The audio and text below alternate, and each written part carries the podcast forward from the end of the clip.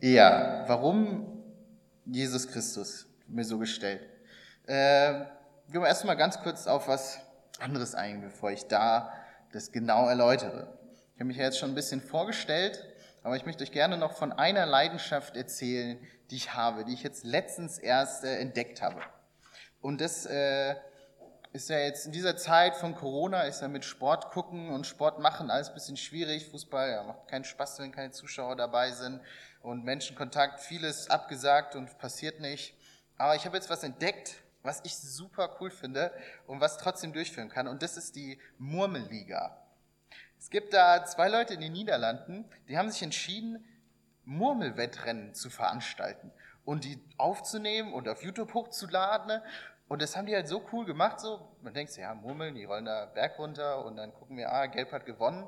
Aber da ist eben so viel mehr hinten dran, weil er eben, zum einen hat jede, jede Murmelfarbe, ist einem bestimmten Team zugeordnet. Dann gibt es da die, äh, die Green Ducks, die Raising Raspberries, die Balls of Chaos und so ganz viele verrückte Namen. Und jeder dieser Teams hat auch die eigenen Murmeln, haben eigenen Namen und dann haben diese ganzen Teams auch noch eine eigene Geschichte, wie sie sich dazu gekommen sind, an diesen Wettrennen mitzumachen. Und es ist einfach so, so lustig, wenn dann einfach, ja, so simpel so auf so richtig cool gebauten Murmel beim Murmel lang rollen und dann so ein Kerl da so richtig kommentiert und sagt, oh, jetzt ist der nach vorne gekommen und der, ach, das sieht man, das Training hat sich gelohnt und es ist, es ist so lustig und ich fand es so begeistert, als ich gesehen habe, dass es das gibt und dann direkt zu so einem Kumpel aus meinem Wohnheim gegangen und ihm gesagt, hier, schau mal, die Murmeliga, das ist ja der Hammer und dann äh, dieser Kumpel plötzlich so, hä? was redest du, Murmeln? Was ist denn daran so spannend? Die rollen einfach die, die, die, darunter und da im Kreis und hä, das ist doch alles Glück. Und ich so, ja, aber guck doch mal genau hin. Und der, nee, hat er, nicht, hat er nicht verstanden, fand er nicht lustig. Aber zum Glück habe ich mehr als einen Freund und deswegen habe ich direkt mich zum nächsten gegangen und gesagt, hier, guck mal, Murmelliga, das ist der Hammer. Ich finde es super cool. Und dann er hat es auch so angeguckt und dann so gemerkt, Alter, das ist wirklich cool. Und war so richtig begeistert. Und jetzt tauschen wir uns immer drüber aus, hey, da ist der nächste Wettkampf und von wem bist du Fan? Oh, unsere Teams verstehen sich ja gar nicht. Das heißt, warum wir uns jetzt noch verstehen, weil unsere Teams ja eigentlich voll im Streit sind. Und das war einfach so lustig, dass jetzt immer, äh, dass da jemand diese Leidenschaft teilt und auf den ich sozusagen zugehen konnte, dann, weil er eben äh, auch Fan von dieser Murmelliga ist. Und ich möchte jetzt ja, weiter in, diese, in meiner Predigt darauf hinweisen, inwiefern Jesus für mich und für uns eben dieser zweite Freund ist. Und dazu möchte ich gerne aus Matthäus 4 die Verse 1 bis 11 vorlesen. Danach wurde Jesus vom Geist Gottes in die Wüste geführt, wo ihn der Teufel versuchen sollte. 40 Tage und Nächte lang aß er nichts. Der Hunger quälte ihn. Da kam der Teufel zu ihm und forderte ihn heraus, wenn du Gottes Sohn bist, dann mach aus diesen Steinen Brot. Jesus antwortete, nein, denn es steht in der heiligen Schrift, der Mensch lebt nicht allein von Brot, sondern von allem, was der Herr ihm zusagt.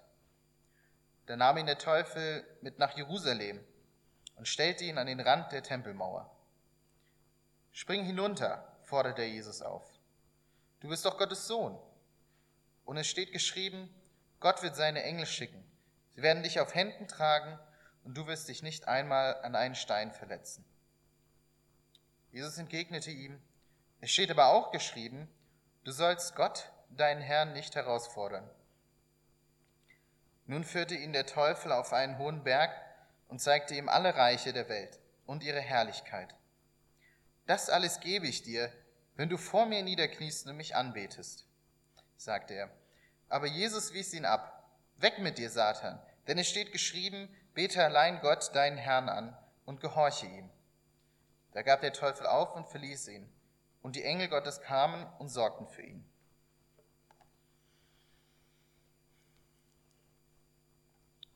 Die Geschichte passiert kurz oder direkt nachdem Jesus getauft wird. Jesus war am Jordan bei Johannes und Johannes tauft ihn, der Himmel geht auf und Lichtstrahl und die Taube und eine Stimme spricht, dies ist mein geliebter Sohn. Eigentlich so ein richtiger Höhepunkt im Leben von Jesus. Gerade hier als Sohn Gottes angekündigt, von oben bestätigt. Er ist gerade einfach der King, kann man da nur sagen. Aber er entscheidet sich oder er geht jetzt in die Wüste. 40 Tage, 40 Nächte. Haben schon viele Propheten vor ihm gemacht und noch viele Menschen nach ihm. Aber jetzt geht es um Jesus. Und in diesen 40 Tagen, 40 Nächten hungert Jesus. Ihm ist kalt und heiß. Er hat Durst, ist einsam. Und genau dann, wenn dieser Schwachpunkt erlitten ist, dieser schwächste Punkt von Jesus, wo er wirklich dann steht, es hungerte ihn, dann taucht plötzlich der Teufel auf, der Versucher. Und er geht auf Jesus zu und sagt ihm eben, mach dir doch Brot, wenn du der Sohn Gottes bist. Aber Jesus sagt ihm, nein, und zitiert, zitiert die Bibel, zitiert 5. Mose 8, Vers 3, der Mensch lebt nicht von Brot allein, sondern von einem jeden Wort, das aus dem Mund Gottes geht. Er wird hier versucht. Und ich glaube, an dieser Geschichte und in diesen Versuchungen ist eine Sache sehr wichtig wahrzunehmen. Nämlich bei der, die Frage ist zu stellen, hätte Jesus versagen können? Hätte Jesus an dieser Stelle der Versuchung nachgeben können? Hätte er sagen können, ja, ich mache mir aus den Steinen Brot. Und ich glaube, die Bedeutung dieser Geschichte ist viel größer. Und ich glaube auch, dass es so war, dass Jesus wirklich die Entscheidung hatte, in diesem Moment zu sagen, ja, ich gebe nach oder nein. Ich bleibe meinem Weg treu. Und Jesus war in dieser Situation wirklich Mensch. Er war dort wirklich hungrig. Er war dort wirklich einsam, ihm war wirklich heiß. Und er konnte sich selber entscheiden. Er hatte die Wahl. Und wir wissen ja auch, Jesus kann aus Stein Brot machen. Aus den späteren Geschichten, in der Speise nur für tausend vermehrt er Brot. Er hat sich dagegen entschieden. Er hat sich dafür entschieden, seine Fähigkeit, seine Macht, die er bekommen hat, nicht einfach für sich zu nutzen. Nicht für seine eigenen Bedürfnisse, sondern später nur für andere. Jesus vertraut hier Gott und vertraut seinem Vater und der Schrift. Aber der Versucher ist noch nicht fertig. Nämlich er stellt Jesus auf den Tempel in Jerusalem, die Tempelmauer und ja, und zitiert diesmal auch die Schrift und sagt äh, ein Vers aus Psalm 91, er wird seinen Engeln Befehl geben und sie werden dich auf den Händen tragen, damit du deinen Fuß nicht an einen Stein stößt. Also spring doch runter, sie werden dich ja retten. Aber auch hier widerspricht Jesus und nimmt auch hier wieder einen Bibelvers aus 5. Mose 6, Vers 16 und sagt, du sollst den Herrn, deinen Gott, nicht versuchen. Der Versucher nutzt hier die, die Schrift, nutzt hier die Bibel, die Jesus vorher selber angewendet hat, um zu versuchen, Jesus zum Weg abzubringen. Um herauszufordern, hier, du hast die Schrift zitiert, ich zitiere auch die Schrift. Ist das alles, was du ja, worin du deine Hoffnung setzt. Aber Jesus zitiert wieder die Schrift, sagt ja, hier auf die Schrift und auf Gott, auf den Herrn, dein Gott. Daran klammert er sich hier. Aber der Teufel ist immer noch nicht fertig. Er setzt Jesus auf den höchsten Berg und zeigt ihm alle Reiche. Und er sagt ihm, bete mich an und all das soll dieser, dir gehören. Bei dieser Versuchung wird Jesus nicht nur als Mensch versucht, sondern auch als Messias. Denn dem Messias ist ja zugesagt, dass ihm alle Reiche zufallen werden, dass er alle befreien wird. Der Versucher schlägt hier eine Abkürzung vor. Wenn du mich jetzt anbetest, dann könnte hier alles vorbei sein. Du könntest nach Hause gehen. Es könnte jetzt hier vorbei sein. Aber Jesus zitiert wieder aus der Bibel, Du sollst anbeten den Herrn, dein Gott, und ihm alleine dienen. Jesus entscheidet sich nicht für den einfachen Weg. Er entscheidet sich für den richtigen Weg. Er hätte jetzt die Möglichkeit gehabt zu sagen, ja, hey, okay, ich schmeiße es hin, hier ist ja, also am Ende alle Reiche haben, das soll ich ja machen. Dann habe ich das ja jetzt schon. Aber entscheidet sich hier in diesem Moment dagegen. Gegen den leichten, den einfachen, schnellen Weg und für den richtigen Weg. Ich glaube, wir müssen uns nochmal wirklich in Situationen versetzen. Jesus hatte wirklich Hunger. Er war wirklich heiß. Er hatte richtig Durst und er war bestimmt auch einsam. Und genau in dieser Situation hätte er auch nachgeben können. Und es ist so, so wichtig für mich zu sagen, dass Jesus in dieser Situation wirklich die Wahl hatte, beides zu machen. Und es ist mir so wichtig, weil ich nämlich hier jetzt einen Jesus vorstellen möchte, der wirklich Mensch ist. Ein Jesus, der wirklich gehungert hat wie wir. Ein, ein Jesus, der wirklich auch Durst haben kann wie wir. Denn das ist der Grund für mich, warum Jesus auch für mich so besonders ist. Weshalb ich glaube, dass ich mich immer an ihn wenden kann, was ist. Weshalb ich glaube, dass ich ihm vertrauen kann, weshalb ich zu ihm kommen kann, wenn ich um Rat fragen will, weshalb ich zu ihm kommen kann, wenn ich um Hilfe bitten will. Denn Jesus ist kein Gott, der in den Wolken versteckt und nicht versteht, was hier unten abgeht. Jesus ist ein Gott, der selbst erlebt hat, Mensch zu sein der selber Mensch war. Selber Mensch, der versucht wird. Selber Mensch, der versagen kann. Am Ende dieser Geschichte ist zwar alles gut, der Teufel haut ab und Engel kommen und geben ihm zu essen. Aber das wusste Jesus nicht. Jesus konnte nicht sagen, es wird danach gut. Er wusste es nicht. Und es war ja danach auch nicht alles vorbei. Es war ja nicht nach dieser Geschichte wie Märchen und wenn er nicht gestorben ist, dann lebt er noch heute, sondern es geht ja jetzt gerade erst los für ihn.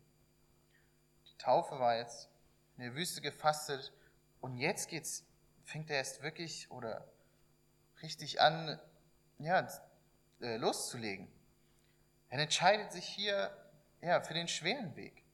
Ich weiß nicht, wie viel er wirklich wusste, was danach passiert, aber so ein bisschen vom Plan, den er mit mit seinem Vater hatte, musste er ja schon, auch hin und wieder ja dann Andeutungen gemacht, dass es vielleicht nicht so ein gutes Ende nehmen wird am Anfang. Aber er entscheidet sich trotzdem für diesen Weg. Deswegen bin ich mir ganz sicher, dass wir mit Jesus eben jemanden haben, der mitleiden kann, der mitleben kann, weil er selber versucht worden ist, weil er selber gelitten hat. Wenn ich also jemand mit jemandem über meine Murmelliga reden will, zu wem gehe ich? Zu dem, der sich selber damit auskennt. Wenn ich also in meinem Leben nicht klarkomme, wenn ich Hilfe brauche, wenn ich ja, mit jemandem reden muss, dem ich es verstehe, an wen wende ich mich? Ich wende mich an diesen zweiten Freund. Ich wende mich an den Gott, der es selber durchgemacht hat, was ich durchgemacht habe. Ich finde, dass es eine der ansprechendsten Eigenschaften von Jesus ist, dass er Mensch ist. Dass er dasselbe durchgemacht hat wie ich, dasselbe durchgestanden ist, hat wie ich, und er mich deswegen auf jeden Fall auch versteht mit allem, was ich auf ihn zukomme. Warum Jesus, wurde ich gefragt, soll ich für diese ja, Predigt eingehen? Und zwar für mich weil Jesus Mensch ist und mich versteht, wenn ich mich ihm zuwende, weil er eben selbst Mensch ist. Aber da hört die Botschaft, glaube ich, noch nicht auf. Jesus wurde Mensch für uns, um uns zu verstehen. Und ich glaube auch so, wie Jesus zu uns kam, um uns zu verstehen, können auch wir Murmelliebhaber für andere werden. So wie Jesus in die Welt kam, um zu erleben, was wir erlebt haben, zu sein, was wir sind, so können auch wir für andere so werden, wie Jesus für uns wurde. Wir können anderen zeigen, wie Jesus für uns ist, wenn wir für andere werden, wie Jesus für uns geworden ist. Ich möchte gerne noch mit uns beten. Ich danke dir, Vater, dass du deinen Sohn zu uns gesandt hast, dass du dich entschieden hast, hier runterzukommen und zu erleben, wie wir leben. Ich danke dir, dass du ja, verstehen kannst, was wir jetzt gerade durchmachen. Dass du unsere Situation wirklich wahrnimmst und mit uns leidest, dich mit uns sorgst. Und ich danke dir auch, dass du, ja, jetzt in dieser schweren Zeit, jetzt genau in diesem Moment hier mitten unter uns in dieser Gemeinde sein willst. Ich bitte dich doch, dass du, ja, in dieser schweren Zeit wirklich dich besonders uns zeigst, dass wir in der Einsamkeit dich spüren. Leg doch du deinen Segen auf uns, auf dieses Land und die ganze Welt. Amen.